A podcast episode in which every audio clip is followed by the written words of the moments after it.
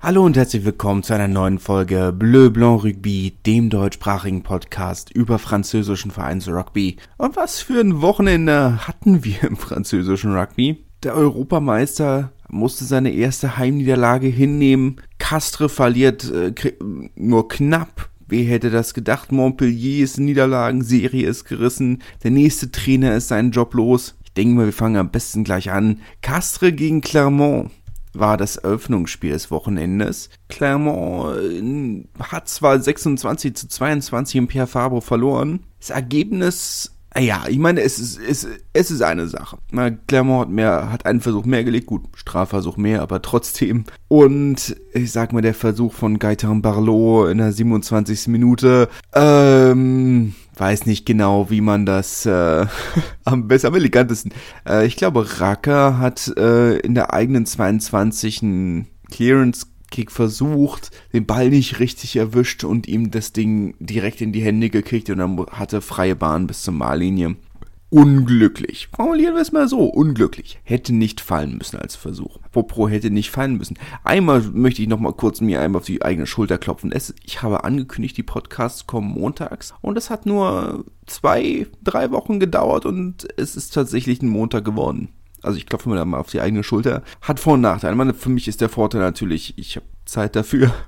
Das ist äh, der große Vorteil. Ähm, der Nachteil ist natürlich, ich bin nicht ganz so tief in der Literatur, wie ich gerne wäre. Normalerweise lese ich ja schon zwei, drei Rugby-Zeitungen und ähm, gucke alle Highlights, die ich finden kann, von der ersten bis zur vierten Liga. Das ist ähm, hat noch nicht ganz so funktioniert. Aber gut, es ist ähm, pendelt sich noch ein. Ne? Das ist halt der Nachteil, ich bin nicht ganz so gut in der Materie, aber viel mehr als Stammtischniveau hatte dieser Podcast ja eh nie. Von daher mache ich mir da jetzt nicht den Riesenkopf. Stammtisch hat so eine negative Konnotation. Ich sage immer gerne, mein, mein Podcast hat das Niveau einer Unterhaltung in der französischen Markthalle. Alle kennt man irgendwie. Man kennt die Spieler, man kennt die Trainer und man hat seine Insider-Informationen und mischt das mit der ganzen guten Prise Stammtisch. Ich glaube, das beschreibt es ganz gut. Ich habe meine Insights und ich habe ganz viel Meinung und nichts davon ist fundiert. Also von der Meinung. Ich glaube, das beschreibt es ganz gut. Naja, wie dem auch sei. Ähm, Castre Clermont, da waren wir. Ähm, ja, es ist letzten Endes, Castre sind ein sehr gutes Heimteam. Wir müssen mal sehen, wie es weitergeht, weil Castre in Defensive sind sie sehr eklig zu bespielen, aber sie waren in den, in der Vergangenheit, in der letzten Saison, in diesen Saison sehr abhängig von Benjamin Orda Der ist verletzt. Es gab noch kein Update, wie schwer, aber er wird erstmal ausfallen. Und das macht es natürlich ein bisschen schwerer für eine Mannschaft wie Castre, der, wie gesagt, doch sehr abhängig von ihm Spielmacher sind. Er hat in der, der Saison mehrere Spiele, wo er 100% der Punkte gemacht hat. Nicht nur irgendwo drei Penalties oder was auch immer, sondern ne, vier Penalties, fünf Erhöhungen, neun Versuche, übertrieben gesagt. Ähm, muss man mal schauen, wie es da weitergeht. Ansonsten, wie gesagt, Castre sind seit, naja, mittlerweile über einem Jahr, 45 Spielen in der Liga ungeschlagen zu Hause. Die genaue Serie habe ich gerade nicht im Kopf. Ähm, haben wir aber schon ein paar Mal drüber geredet. Ähm, von daher ist es nicht überraschend, dass sie gegen Clermont gewonnen haben. Und Clermont wird letzten Endes ähm, Sie wissen, wie schwierig Castra als Gegner ist. Auch zwei Teams, die sich äh, gut kennen, muss man mal ehrlich sagen. Ähm, haben wir doch so einige Erfahrungen. Castre waren ja damals, wo wir gerade bei Serien sind, waren ja damals die diese spektakuläre Heimserie, Heimserie von Clermont gebrochen haben. Wann war das? 2015, 2014, 2016? Bin ich hundertprozentig sicher einige Zeit ist es schon her. Ähm, hat ja damals diese spektakuläre Heimserie von 74 Siegen in Folge, wettbewerbsübergreifend, also nicht nur Liga, sondern auch Champions Cup. Und dann in der Barrage ähm, von einem halbleeren Stadion tatsächlich, weil alle Fans schon ihre Tickets fürs Halbfinale gebucht hatten und dann wahrscheinlich Geld sparen wollten, weil alle dachten, naja, also Viertelfinale zu Hause gegen Castra, also das, wird schon lernen, wa? Ja, wurd's nicht. Ähm, also durchaus zwei Teams, die sich gegenseitig mit Serien gut auskennen. Aber ja, kein überraschendes Ergebnis. Brief gegen Racing. Und für mich schon mal, also erstmal eine Sache vorweg, Oskar Rixen, unser Berliner Junge, ähm, wir haben in der 56. Minute. Zu dem Zeitpunkt war das Spiel eigentlich schon mehr oder weniger entschieden. Ähm, zur Halbzeitpause hin wurde schon mal etwas, wurde es noch mal etwas enger. Insgesamt die erste Halbzeit durchaus auf der engeren Seite. Ähm, 10, 16 stand zur Pause. 10, 13, 5 Minuten vor der Pause. Und äh, als Oskar Rixen dann kam, stand es schon 10 zu 26 und eine Viertelstunde vor Ende stand es dann 1743. Dann hat Racing aufgehört zu spielen und Brief ist auf dieses 38 zu 43 rangekommen. Defensivbonus. Jetzt kann man natürlich sagen, okay, sie haben schon wieder, also es wäre eine Klatsche gewesen, wenn Racing ein bisschen disziplinierter gespielt hätte am Ende. Aber erstens 17 Punkte hatten sie zu diesem Zeitpunkt schon gelegt. Das sind 10 mehr als in den letzten drei Spielen zusammen. In den letzten drei Spielen waren sie bei einem 7 zu 120. Ungefähr.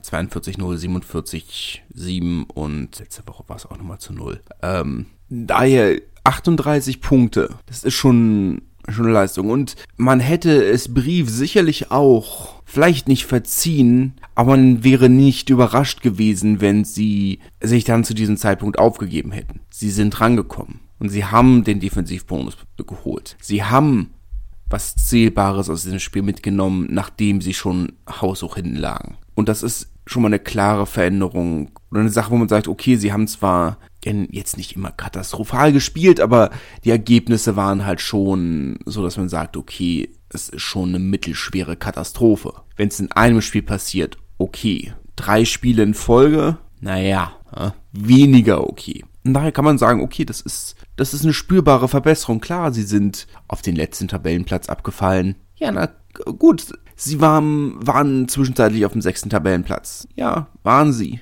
Aber ich, äh, letzte Woche dachte ich noch, also, wenn es so weitergeht, das wird nichts mehr. Das ist doch schon mal ein Fortschritt, man kann leben. Racing sind in der Theorie ein absolutes Top-Team. Ich meine, klar, es ist die vierte Heimniederlage in dieser Saison. Das sind, wenn man Traditionalisten fragt, viel zu viel. Ich würde sagen, es sind vielleicht zwei zu viel. Vor allem, wenn du, ich sag mal, ein Verein wie Brief bist, die auswärts vielleicht nicht zwangsläufig mega viel reißen, müssen die Heimergebnisse stimmen. Aber sie haben, haben, haben einen Punkt geholt. Sie haben gut gespielt, sie haben schöne Versuche gelegt. Klar, drei Versuche, 21 Punkte in den letzten 10 Minuten, nachdem das Spiel schon entschieden war, meine Talben. Aber sie sind rangekommen, sie haben einen Bonuspunkt geholt und ich würde mal sagen, vorsichtiger Optimismus. Der Trainerwechsel ist noch nicht so lange her, auch wenn er vorher im Trainerstab war. Braucht Anomela vielleicht auch ein bisschen Zeit, um die Mannschaft an seine Seite zu ziehen und äh, seinen vielleicht angepassten Spielplan aufs Feld zu bringen die Zeit muss man ihm vielleicht noch geben und das ist vielleicht auch jetzt schon mal ein, sagen wir mal, ein Wink in die richtige Richtung. Muss man schauen.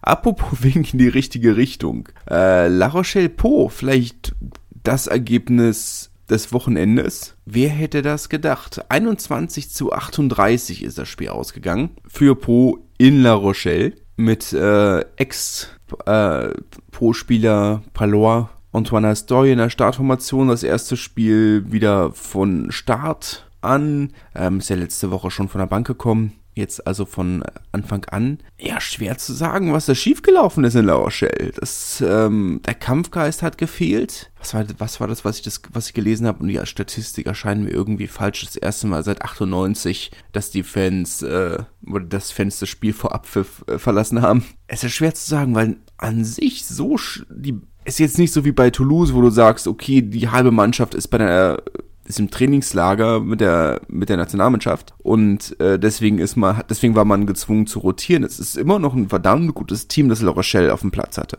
Und Pro, die selber gesagt haben, sind eigentlich mit keinerlei Siegesambitionen hingefahren. Aber vielleicht war das der Trick. Sie gesagt haben, sie hatten, meine Po vor allem keine gute Auswärtsmannschaft. Muss man auch in absoluter, muss man auch nahe Härte sagen, ne? Also sind keine gute Auswärtsmannschaft. Weil die haben gesagt, wir gewinnen eh nicht. Es geht nur darum, Moral zu zeigen. Lasst uns einfach befreit aufspielen. Das, vielleicht hat das dann schon, weil sie sind ja keine schlechte Mannschaft in der, in der Art und Weise. Ja, sie haben jetzt einen Monat nicht gewonnen, okay, aber sie sind an sich ja keine schlechte Mannschaft. Der Entwicklungsprozess ist halt nicht so, wie man sich's gewünscht hätte. Aber gut, spektakuläres Ergebnis, unglaublich wichtiges Ergebnis. Sie sind damit erstmal von den äh, Abstiegsplätzen runter. Bleibt abzuwarten, was da dann jetzt äh, die nächsten Spiele kommt. Der, der letzte Sieg war zu Hause gegen Toulouse in mehr oder weniger Bestbesetzung. Und dann kam nichts für eine Weile. Gut, was heißt nichts? Also dieser, dieser Bit, also erstmal die Heimklatsche gegen Toulon,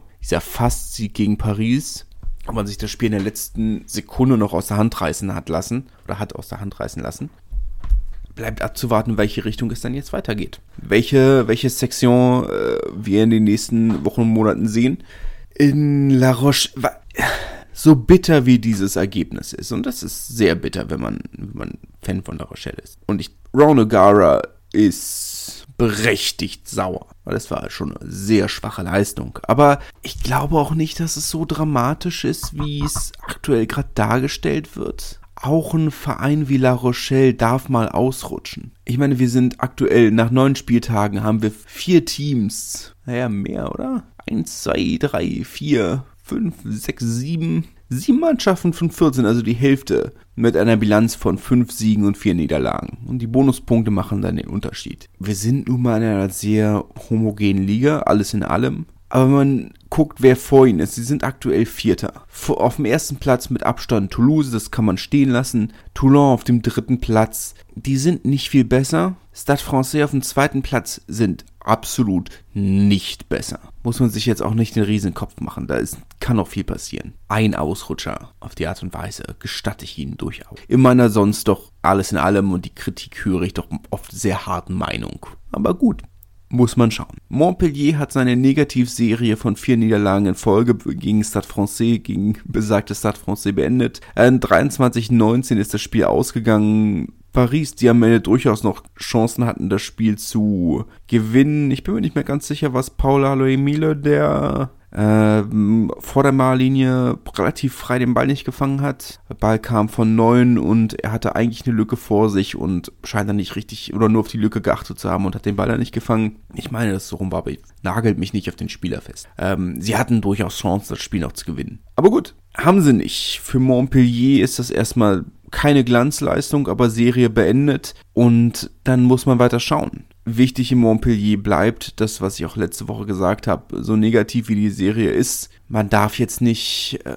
nicht überreagieren. Nicht das machen, was Montpellier normalerweise macht oder was, was Moderatrat normalerweise macht. Und äh, Trainer und Kader komplett äh, in Frage stellen. Und dann jetzt mal wirklich sagen, okay, bleiben jetzt ruhig, wir arbeiten geduldig weiter und ich bin mir sicher, mit dem Team, das Montpellier hat, kommt am Ende mindestens ein Top 6 Platz bei raus. Perpignan-Lyon, für mich witzig, weil es tatsächlich das letzte Spiel war, das ich äh, in Perpignan live gesehen habe, war gegen Lyon, als sie das letzte Mal aufgestiegen waren wo ich auch eine, die ganze Saison eigentlich gesagt habe, also sie sind nah dran. Sie sind so nah dran. Es muss nur einmal Klick machen.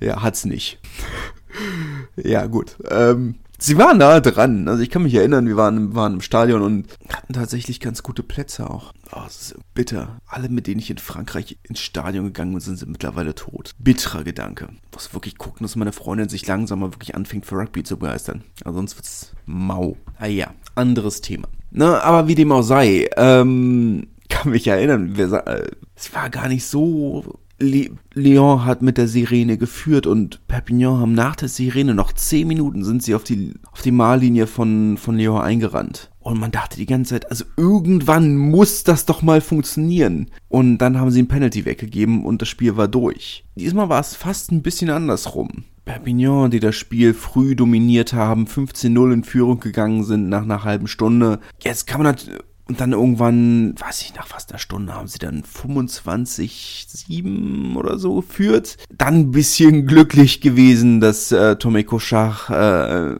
sicher die Bilder habt ihr gesehen, ähm, nicht rot gesehen hat. Davin Yashvili fast den Kopf abgerissen. Ähm, ja, ich verstehe die Argumentation des Schiedsrichters, dass er sagt, es ist nicht ganz eindeutig und äh, bei manchen, von manchen Bildern sieht es so aus, als wäre der erste Kontakt an der Schulter gewesen und dann hochgerutscht und dann ist es nur eine gelbe Karte. Mein persönlicher letzter Stand war, dass es aber ich, das ist ja eine Sache, die wird generell komisch gepfiffen. Mein letzter Stand war, dass die Direktive ist, Kontakt mit Kopf ist rot. Egal wie, aber das wird ja generell, also in der südlichen Hemisphäre wird das ja sowieso ganz katastrophal gepfiffen. Ähm, da wird ja sofort nach irgendwelchen ähm, Mitigating Factors gesucht. Ähm, aber wie, also ich gehe mal davon aus, dass da noch gecited wird, äh, dass da nochmal die Disziplinarkommission eingreifen wird und den für, ein paar, für einige Spiele sperren wird. Also sehr glücklich gewesen. Komischerweise diese Überzahl für Lyon eher schlechter als gut gewesen. Also in der Zeit hat ich habe sehr viel oder sehr, sehr viel besser gespielt, was jetzt nicht unbedingt für Tomiko Scharf spricht, aber gut. Ähm, und Leon hatte am Ende durchaus noch, noch Chancen, das Spiel zu drehen, ähm, haben sich die Gasse hat nicht gut funktioniert und das war dann der erste Punkt, wo äh, Garba Josard, der Trainer von, äh, von Lyon, gesagt hat, geht auf die Gasse, wir wollen den Sieg mit, als sie bei wo waren sie denn da? Ähm, bei, da waren sie dann bei 18, 24 und dann haben sie, glaube ich, gesagt, nee, also wir nehmen die drei Punkte und äh, gleichen uns da den Defensivbonus ran und haben dann aber später nochmal versucht, auf die Gasse zu kommen um dann vielleicht noch was zu reisen, aber die Gasse von Lyon war zu dem Zeitpunkt schon so eine Katastrophe, ähm, dass sie den Ball komplett überworfen haben. Darfst du dich dann auch nicht wundern, wenn's, wenn da nichts draus wird. Ähm, Perpignan damit 13. Punkt gleich mit Pro auf dem mit 12. Platz, aber trotzdem noch 5 Punkten Rückstand auf Montpellier. Wichtiger Sieg, äh, aber da darf es halt auch nicht aufhören. Bayonne hat 26 zu 22 gegen Toulouse gewonnen. Äh, das letzte Mal, als sie aufgestiegen waren, tatsächlich auch eine Sache, da haben sie sogar in Toulouse gewonnen. Gemeinsamkeit dieser beiden Spiele, beides im internationalen Fenster. Toulouse haben komplett rotiert. Ähm, es hat halt alles gefehlt. Das ist ja alles im Trainingslager. Äh, entsprechend gegen eine Mannschaft wie Bayonne, die ja durchaus eine gewisse Heimstärke haben und auch schon andere Teams in mehr oder weniger Top-Besetzung besiegt haben zu Hause, ist das jetzt für mich kein überraschendes Ergebnis, muss man, denke ich mal, so sagen. Und das kann man eigentlich auch fast so stehen lassen. Äh, muss natürlich noch, die Saison ist noch lang und sie haben Glück, dass sie Toulouse zu diesem Zeitpunkt in der Saison als Gegner haben.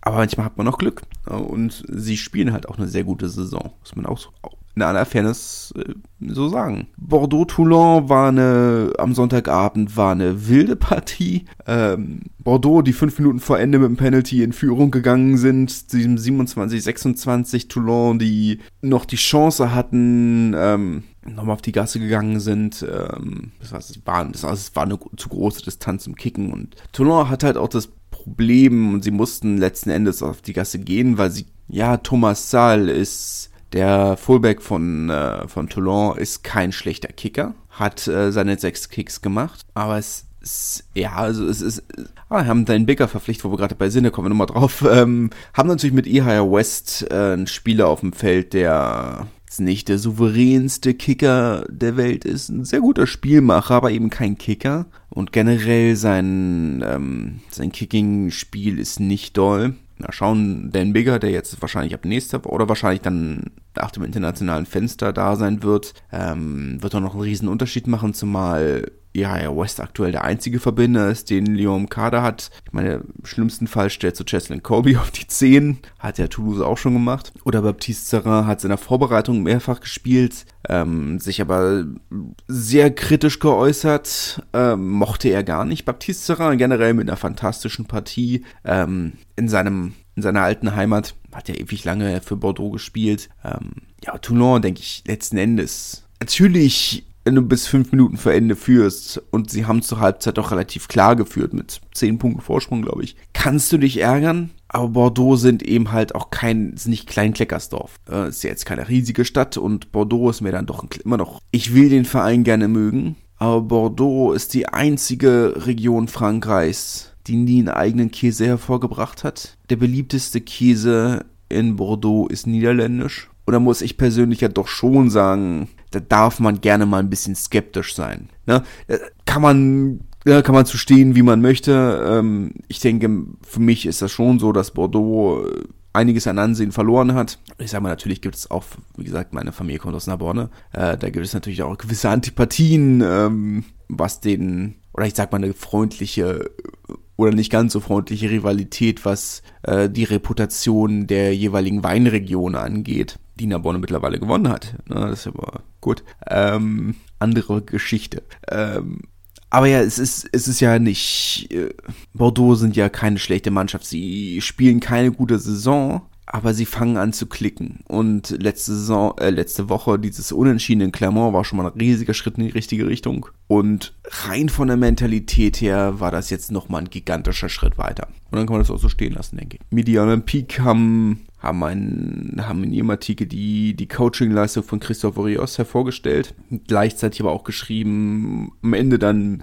ähm, dass man einem vorzeitigen Vertragsende von Mathieu Jalibert absolut nicht zustimmen wird. Ähm, die beiden kommen zumindest nach dem, was man mitbekommt, nur so mittelgut miteinander klar. Ähm, generell Christopher Rios Ruf als äh, Man-Manager, wie man so schön sagt, hat ja doch in der letzten Saison oder Ende der letzten Saison einen großen ähm, Schlag gekriegt. Ähm, Während Mathieu Jolibert natürlich immer noch ein sehr junger Verbinder ist, ähm, so unclever wie es war, sich so öffentlich über seinen Trainer so negativ zu äußern. Aber es ist vielleicht auch ein Lernprozess, aber gegebenenfalls Mal schauen, entweder die beiden finden eine Möglichkeit, miteinander zu arbeiten und dann denke ich, wird, äh, wird diese Erfahrung beiden sehr, sehr gut tun.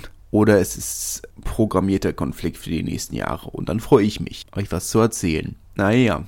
Kommen wir zu Pro D2. Grenoble-Nevers auf den Donnerstagabend. Ähm, in der Theorie durchaus Topspielpotenzial in der Praxis eine Semi-Mauer-Partie. 19 zu 18 ist es ausgegangen. Wichtig für Grenoble, dass sie weiter gewinnen. Ähm, Nevers kann mit dem Defensivbonus sicherlich leben, hat aber definitiv noch Nachholbedarf, was die Ergebnisse angeht. Aber das ist ja das so Schöne, was ich denke, was Montpellier definitiv noch lernen kann, äh, dass, in, dass man aus Nevers nie was hört. Also es ist da bleibt also auch keiner der Spieler, irgendwie niemand auch meine zwei, drei Kontakte dahin, niemand sagt was. Also das heißt, nö, läuft gut, ist okay, wir arbeiten dran. Ähm, ist natürlich ein bisschen frustrierend, aber ich finde ich finde diesen Zusammenhalt und diese Geduld und diese Ruhe finde ich wirklich beeindruckend. Also es, es gibt nicht viele Vereine, die, die das so hinbekommen. Ich meine, mittlerweile ja nicht mal mehr Clermont. Clermont waren ja immer der Verein, der oder der ruhige Verein. Aber Nevers ist ja auch in Frankreich bekannt als der professionelle Verein.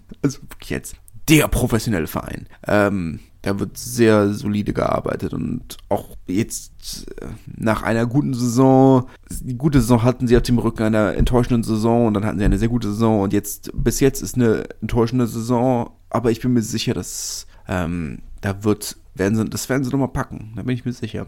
Glaube ich dran. Einfach, wenn man, wenn man guckt, wer vor ihnen ist. Uriak ist direkt vor ihnen. Sehe ich nicht, dass die bis zum Ende der Saison da oben mitspielen. Wobei auf der anderen Seite so jung wie der Kader ist, kann, kann sein, wenn es da einmal Klick macht, dass dann so die jugendliche Euphorie sie bis, in die, bis ins Finale bringt. Ähm, aber wenn man sich ansonsten anguckt, Rouen sind aktuell Vierter. Und ich möchte ihnen nicht zu nahe treten. Sie spielen guten Rugby, haben 12 zu 9 in strömenden Regen gegen Biarritz gewonnen. Ähm, mit, mit Ablauf der Zeit, mit der Sirene. Ähm, sie haben durchaus Nerven und Disziplin und Kontrolle und solide Defensive bewiesen. Und hiermit hake ich das Spiel mental ab. Aber da kommen jetzt vielleicht auch wieder die Vorurteile durch, aber ich weiß auch nicht, ob sie bis Ende der Saison wirklich in den Top 6 bleiben.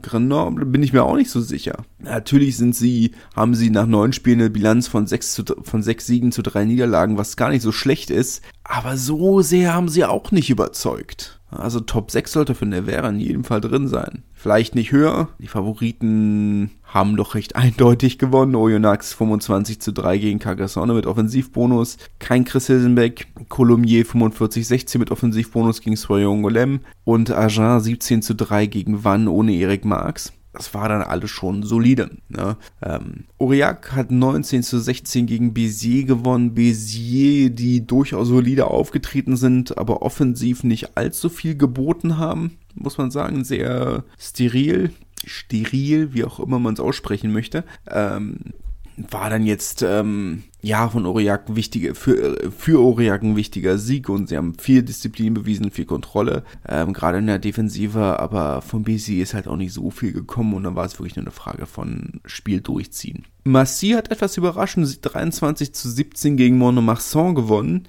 Da scheint es jetzt dann doch Klick gemacht zu haben. Ähm, jetzt ist Monomarsan nicht mega gut in Form, aber du musst trotzdem gegen sie erstmal gewinnen und ich bin nicht mehr ganz so pessimistisch über die Klassenerhaltschance von Massi. Natürlich, aber es ist definitiv jetzt schon, oder jetzt haben sie schon deutlich mehr Siege, als sie in ihrer letzten Pro saison hatten. Und allein dafür, damit muss man zufrieden sein. Langfristig fehlt Massi noch einiges. Sie haben eine fantastische Jugendakademie, aber die Infrastruktur ist eine Katastrophe. Also ich, ich glaube, wir, wir haben hier, unser Trainingsgelände ist nicht so viel schlechter als das von Massi, von Massi, so rum.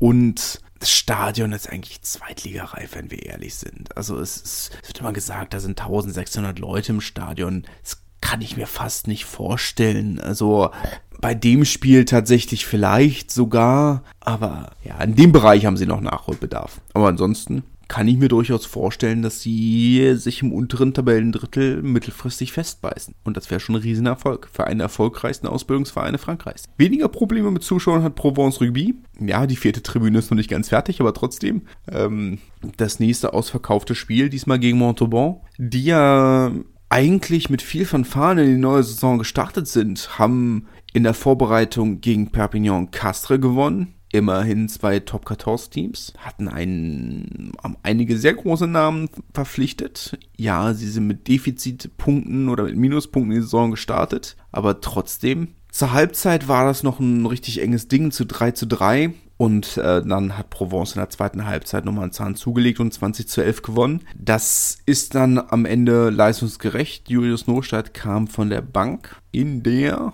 ich schaue nach, 43. Minute ähm, hat also maßgeblich zu diesem Erfolg beigetragen. Denn wir erinnern uns, der Sieg wurde in der zweiten Halbzeit erspielt. Für Montauban ist, ja, zwölf Punkte nach neun Spielen, drei Siege, äh, drei Siege, sechs Niederlagen. Das war's dann für David Gerard als Trainer von Montauban, nicht generell, hoffe ich. Ähm, schwer zu sagen, was die Gründe sind. Es ist, also es ist wirklich schwer. So, da hat's einfach null gepasst. So, kann man, ist echt schwer zu sagen. Also es ist ja, ähm, mit Caddy ist ja, oder Kelly Meafu ist ja mein Kontakt ins, äh, ins Camp vom, vom Montauban äh, leider verstorben. Ähm, ich würde euch da gerne mehr dazu sagen, aber die Information kriege ich aktuell einfach nicht mehr.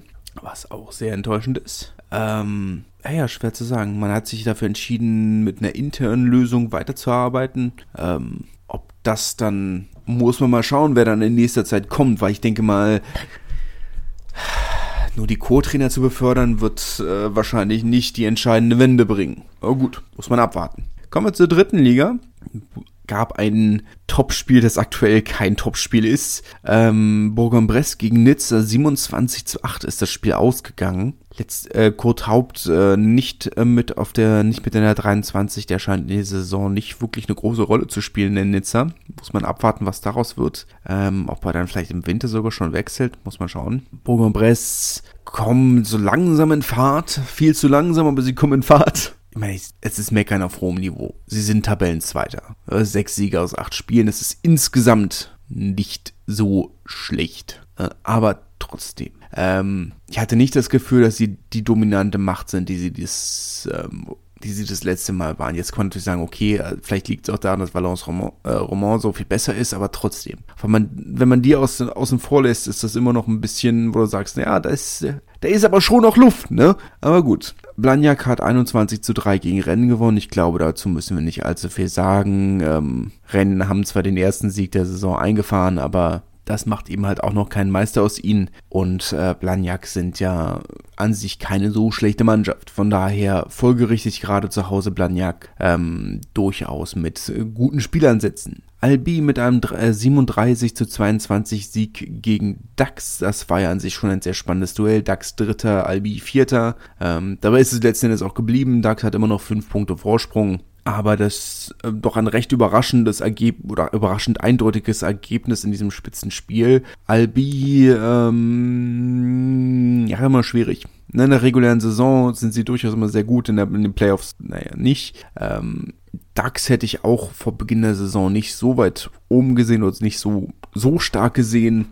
Auswärtsspiele sind immer noch so eine Sache, auf dem Niveau muss man abwarten, aber ja, es, äh, mal schauen, was draus wird. Tarbe hat äh, 32 zu 16 gegen Bourgoin gewonnen. Bourgoin äh, tatsächlich überraschend gute Saison gekommen. Ähm, aus deutscher Sicht interessant, Maxim Oldmann direkt zu Beginn des Spiels äh, aus, naja, etwas, sagen wir mal 52 Metern Penalty rübergekickt. Ähm, also durchaus ne, solide. Ähm, aber auch eine überraschend, eine überraschend gute Saison. Bourgoin auch, ne? Es, also vielleicht die zwei Überraschungsteams für mich bis jetzt, zusammen mit DAX. Oh ja, wichtiger, stabiler Sieg von zwei Teams, die, wo es noch nicht so lange her ist, dass man beide zusammen, oder wo das ein Zweitligaduell war. Ja, gut, kannst auch über Albi Dax sagen, aber trotzdem. Valence hat 22 zu 9 mit Offensivbonus gegen äh, Syren gewonnen. Tatsächlich der einzige Offensivbonus des Wochenendes. Tim Menzel hat von Anfang an gespielt.